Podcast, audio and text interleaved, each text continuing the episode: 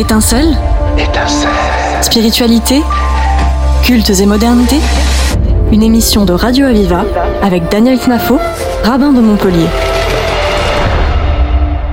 Cette semaine, l'émission Étincelle se penche sur l'éducation, un sujet particulièrement sensible et essentiel en 2023. Le judaïsme accorde une importance considérable à l'enfance et à l'éducation. On en parle ce matin avec mon invité que j'ai l'honneur et le plaisir de recevoir, docteur Anne Laurin. Bonjour. Euh, bonjour Monsieur le rabbin, je vous remercie pour votre invitation, j'en suis honorée également. Euh, donc effectivement, en 2023, euh, il y a des questions urgentes dans l'éducation. les enfants d'aujourd'hui sont couverts d'objets mais manquent de beaucoup de choses qui les aideraient à grandir, c'est-à-dire des limites. Mais nous allons y revenir. Oui, alors effectivement, on va en parler, c'est justement le propos. Merci euh, d'avoir répondu présente à notre invitation. Alors, si on pourrait se permettre de rapporter une première citation, celle qui se trouve dans les Proverbes, le livre de Michelet, qui se trouve au chapitre 22, le verset 6. Ce verset nous dit que il faut éduquer l'enfant, éduque l'enfant selon son chemin, et lorsqu'il vieillira, il ne le quittera pas. Alors, certains l'interprètent comme étant éduque l'enfant selon son propre chemin, selon son propre cheminement, sa propre nature, et d'autres vont dire que le chemin en question n'est pas le chemin de l'enfant, mais le chemin de l'éducation, comme s'il fallait comprendre éduque l'enfant à s'éduquer. Alors, est-ce que vous pouvez justement nous donner un peu euh, les, bons tuyaux pour l'éducation? Comment définir l'éducation? Est-ce que ce verset justement est, parlant? Alors, effectivement, euh, chaque enfant vient au monde... De avec euh, son caractère unique déjà sur le plan génétique. Et puis on va voir euh, dès la naissance qu'il a son tempérament à lui. La le tempérament, c'est la partie euh, biologique du comportement. Vous savez bien que chaque enfant est différent. Il y en a qui sont plus ou moins actifs, plus ou moins dynamiques. Certains enfants sont plus calmes, d'autres ont le goût du risque. il y a des enfants qui sont très sensibles à l'environnement. Il y en a d'autres qui résistent il peut y avoir des catastrophes dans l'environnement, ils vont pouvoir euh, quand même se construire euh, sans dommage. Il y en a d'autres qui sont beaucoup plus sensibles. Il y a également le niveau d'anxiété et la coloration de l'humeur qui sont aussi des traits de, tempérament. La coloration de l'humeur, c'est-à-dire se réveiller, euh, se réveiller de bonne humeur le matin ou se réveiller ou, ou, que le réveil soit plus compliqué et plus un démarrage plus progressif. Voilà tous ces traits de. Puis il y a aussi le goût du risque, le goût du risque ou la prudence. Donc vous voyez que ces traits sont déjà euh, assez, assez divers. Et selon qu'on a un enfant qui a un goût du risque ou un enfant qui est prudent, il ne va pas avoir du tout la même réaction quand on, dans l'interaction avec vous. Par exemple, euh, quand on met un enfant euh, qui a le goût du risque sur une balançoire, il va être euphorique, même un bébé. Alors qu'un bébé qui est, qui est prudent, il va être terrorisé sur la balançoire. Pourtant, vous avez proposé la même activité aux deux. Mmh. Donc ça, c'est le tempérament. Chaque enfant est différent et effectivement, l'enfant va être euh, doit être élevé euh, selon ses particularités. Si chaque enfant est unique, c'est que nous avons besoin, notre peuple a besoin d'une grande diversité d'êtres humains. Ensuite, euh, éduque ton enfant pour que il s'éduque lui-même, c'est exactement l'objet de l'éducation, puisque nous allons voir que éduquer un enfant, c'est lui apporter des limites. Et ces limites, certes, ce sont les parents qui vont la lui apporter, ou ses, enseignants, euh, son rabbin. Mais après, euh, l'enfant, il va les, les mettre à l'intérieur de lui, les intérioriser. Et ce sont ces limites qui vont agir toute sa vie. Très bien. Alors ça c'est une très bonne euh, définition, merci beaucoup. La suite en fait qui peut être intéressante, c'est justement par rapport à ces limites, ramener encore un deuxième verset, si je peux me permettre, toujours dans le livre des Proverbes et un peu plus loin dans, les textes, il est écrit, euh, alors en hébreu, celui qui retient, littéralement, celui qui retient le shifto, shifto c'est le bâton, chevet, qu'on traduit le bâton, eh bien, euh, au manque cruellement, on peut dire, d'amour envers son fils. Comme si, donc, l'éducation était non seulement au niveau du, du chevet, si on pouvait traduire correctement ce terme, en fait, on peut le traduire le bâton, mais effectivement, c'est, très péjoratif puisqu'il ne s'agit pas de donner des coups à un enfant, mais le chevet représente justement l'autorité. Chevet veut dire également autorité, limite. Alors peut-on peut-être développer cette partie-là, de, de, cet aspect-là de, l'éducation, celle des limites et de l'autorité? Euh, Tout à fait. Donc il y a, y a un souci, c'est-à-dire que il y a une confusion dans notre période entre l'autorité et l'autoritarisme en fait. Et les enfants n'ont pas besoin d'autoritarisme, mais ils ont besoin d'autorité. Une autorité, c'est quelque chose qui est posé dans le respect de l'enfant. Ça va lui permettre également en retour de respecter ses parents. Une des premières choses que l'enfant doit apprendre, c'est que dans une famille, chacun se respecte. Ça, c'est très important. C'est ce qui l'amènera après à respecter les personnes autour de lui quand il sortira de la famille. Donc, à cause de, à cause du jugement très négatif et justifié euh, sur l'autoritarisme, l'autorité a disparu, c'est devenu une sorte, euh, une sorte de gros mot. Et donc actuellement, les enfants ont des droits. C'est la Convention internationale des droits de l'enfant de 2003 qui a été faite euh, par l'UNICEF. Et en fait, cette convention, elle est mal comprise. Effectivement, il fallait un texte fort et international pour protéger les enfants. Parce qu'il y a des enfants qui ne sont pas protégés, qui sont victimes de mauvais traitements. Il fallait absolument que ça cesse. Mais on a oublié que dans cette convention, il y a également, quatre termes. Santé, éducation, égalité, protection. Donc, éduquer un enfant, ce n'est pas lui apporter tout ce qu'il demande. Éduquer un enfant, c'est lui apprendre à s'adapter progressivement au monde qui l'entoure et aux humains qui l'entourent, de façon à ce que lui-même puisse prendre sa place dans la société ensuite. Donc les enfants d'aujourd'hui, ils ont trop de choses. Moi, les parents que je vois, ils me disent, je fais tout pour mon enfant. Mon enfant, il a tout. Et effectivement, les enfants, ils ont tout. Ils ont une chambre qui ressemble à un magasin de jouets. Et alors, euh, j'aimerais bien que les parents entendent que une poupée, ça a de la valeur, mais 15 poupées n'ont plus aucune valeur. Sur les 15, il n'y en a plus aucune qui aura de la valeur. Et pour les, pour les doudous, c'est pareil. Les enfants ont besoin d'un doudou.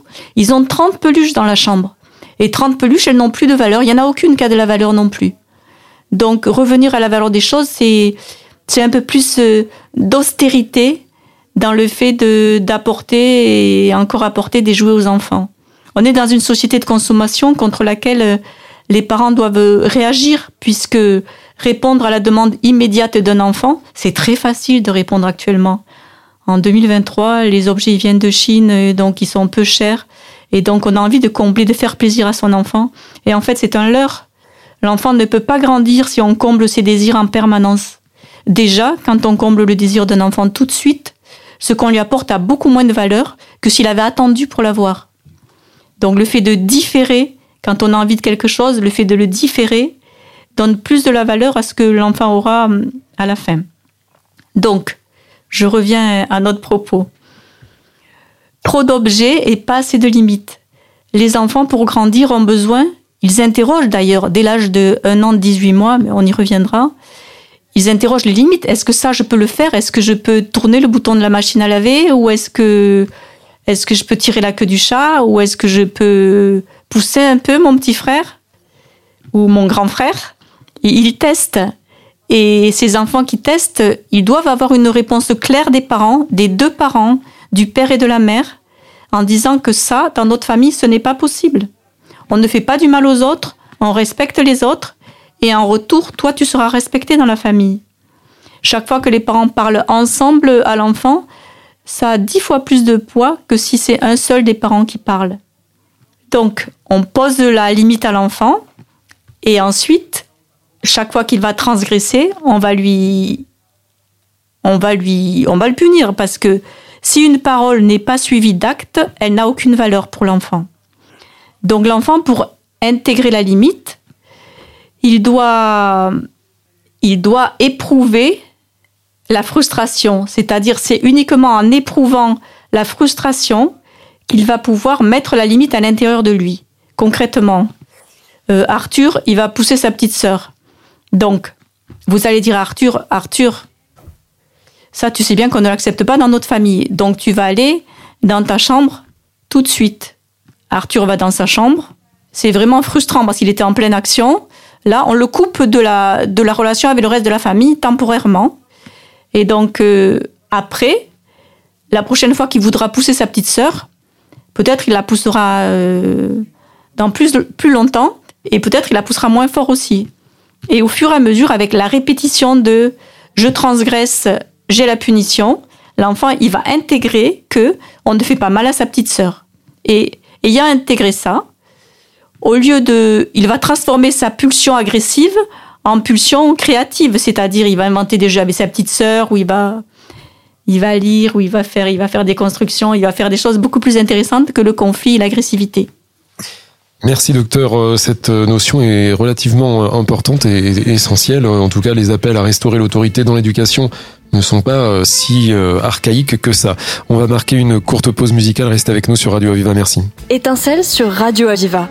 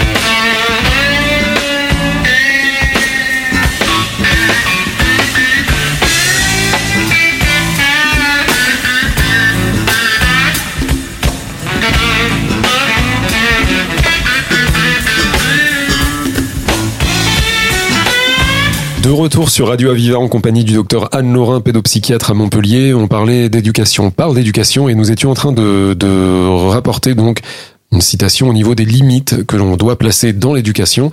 Est-ce que, docteur, vous pouvez nous donner un exemple concret justement pour nos auditeurs? Voilà, alors là, donc, je vais vous donner, euh, je vais vous raconter l'histoire de, de, Justin, qui est un enfant justement qui n'a pas reçu assez de limites, pour vous montrer un peu, euh, mais ça va vous parler parce que dans votre entourage, je suis sûre que vous voyez des enfants qui sont aussi en manque de limites. Déjà, on voit qu'un enfant est en manque de limites quand il parle trop fort dans la rue, par exemple, qu'il en qu'il arrose tout le monde de ce qu'il a à dire et qui se regarde, qui a une relation à lui et aux autres qui n'est pas calée. Enfin bon, je reviens à Justin. C'est un garçon de de 8 ans euh, qui est un enfant qui est qui est sportif en pleine santé, mais euh, il a souvent le visage triste euh, et quand il s'adresse à sa mère, il lui donne des ordres à la fois il donne des ordres pour avoir quelque chose immédiatement. Là, à l'occurrence, c'était un maillot de foot. Euh, il avait tellement, euh, tellement insisté la veille pour que sa mère lui achète un maillot de foot. Euh, elle, la pauvre, elle, dit euh, oui, écoutez, j'ai craqué parce que il a tellement insisté. Donc, il lui avait fait promettre d'acheter le maillot de foot. Donc, le lendemain, en début d'après-midi, et il se trouve que ce jour-là, le repas s'est décalé. Et donc, la mère voulait faire le repas avant d'aller acheter le maillot de foot. Et son fils a fait une grosse crise, 8 ans, il a fait une grosse crise de tout petit en disant que c'était pas possible, s'est mis à pleurer, que lui mangerait pas, que elle exagérait, qu'elle lui mentait, elle lui avait fait une promesse en fait, etc. Et euh, c'est un garçon qui, qui à table donne des ordres, euh, ne met jamais aucune formule de politesse. Euh, il dit je veux du pain, donne-moi le sel, c'est pas bon, c'est trop cuit. Il maltraite aussi sa petite sœur qui a 18 mois, il la, il la manipule trop brutalement. Il supporte aucune contrainte. C'est un enfant qui n'a pas un enfant qui n'a pas de limite, c'est un enfant qui n'arrive pas à, contrôler ses gestes et, à s'inhiber. Ce qu'on appelle le contrôle inhibiteur. C'est une, une faculté intellectuelle euh, très importante qui nous permet dans la vie de, de ne pas faire tout ce qui nous passe par la tête, d'inhiber des comportements qui sont répréhensibles. Sur le plan scolaire, cet enfant est également euh, euh, dans l'évitement, c'est-à-dire qu'il est en échec scolaire parce, malgré des bonnes capacités, parce qu'il n'arrive pas à faire d'efforts. Il se sent nul, il est déprimé, enfin voilà. Donc vous voyez que ce, un garçon qui n'a pas de limite, il a réduit son entourage dans son service, il n'est pas capable de s'endormir tout seul. Enfin voilà. Donc c'est pour ça qu'il faut vraiment poser des limites à un enfant et il faut commencer euh, tôt. Parfait. Donc on va on va essayer de parler euh, également plus concrètement, donner peut-être certains tuyaux aux, parents. Alors on parle souvent d'exemplarité, de le fait que l'éducation est des fois peut-être plus implicite qu'explicite, mais j'aimerais rapporter une histoire qui se qui s'est déroulée donc il y a quelques années. Une personne était voir un, rabbin connu donc euh, qui avait euh, à qui on avait posé la question à quel âge est-ce qu'on commence l'éducation de son enfant? Cette personne-là avait son enfant qui venait de naître, je crois, et, le, le, rabbin lui a répondu eh bien l'éducation de votre enfant commence à votre naissance à vous.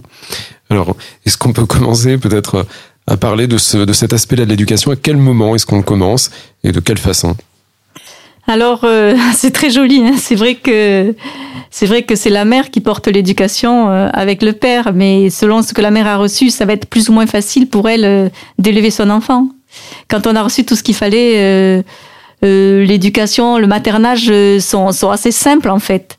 Mais quand on n'a pas reçu, quand on n'a pas été accueilli comme il aurait fallu, en fait, euh, tout est difficile, tout est à apprendre. Mais il y a des mères formidables qui inventent, qui, qui donnent ce qu'elles n'ont pas reçu. Et ça, c'est vraiment euh, magnifique.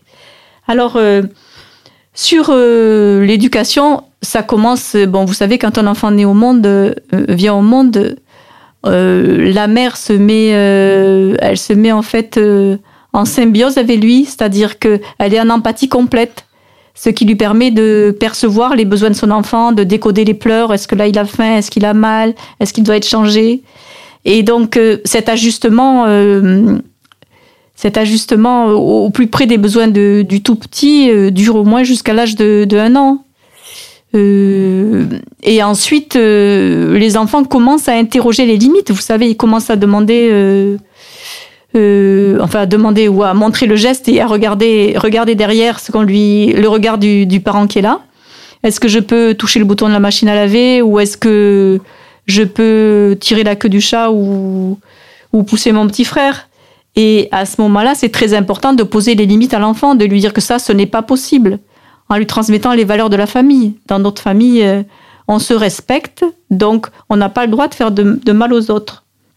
Ensuite, quand on a posé la limite à l'enfant, il faut que ce soit les deux parents, le père et la mère, qui posent la limite. Et ensuite, chaque fois que l'enfant va continuer à, tirer la queue du chat ou à bousculer sa petite sœur, euh, il va falloir poser une punition.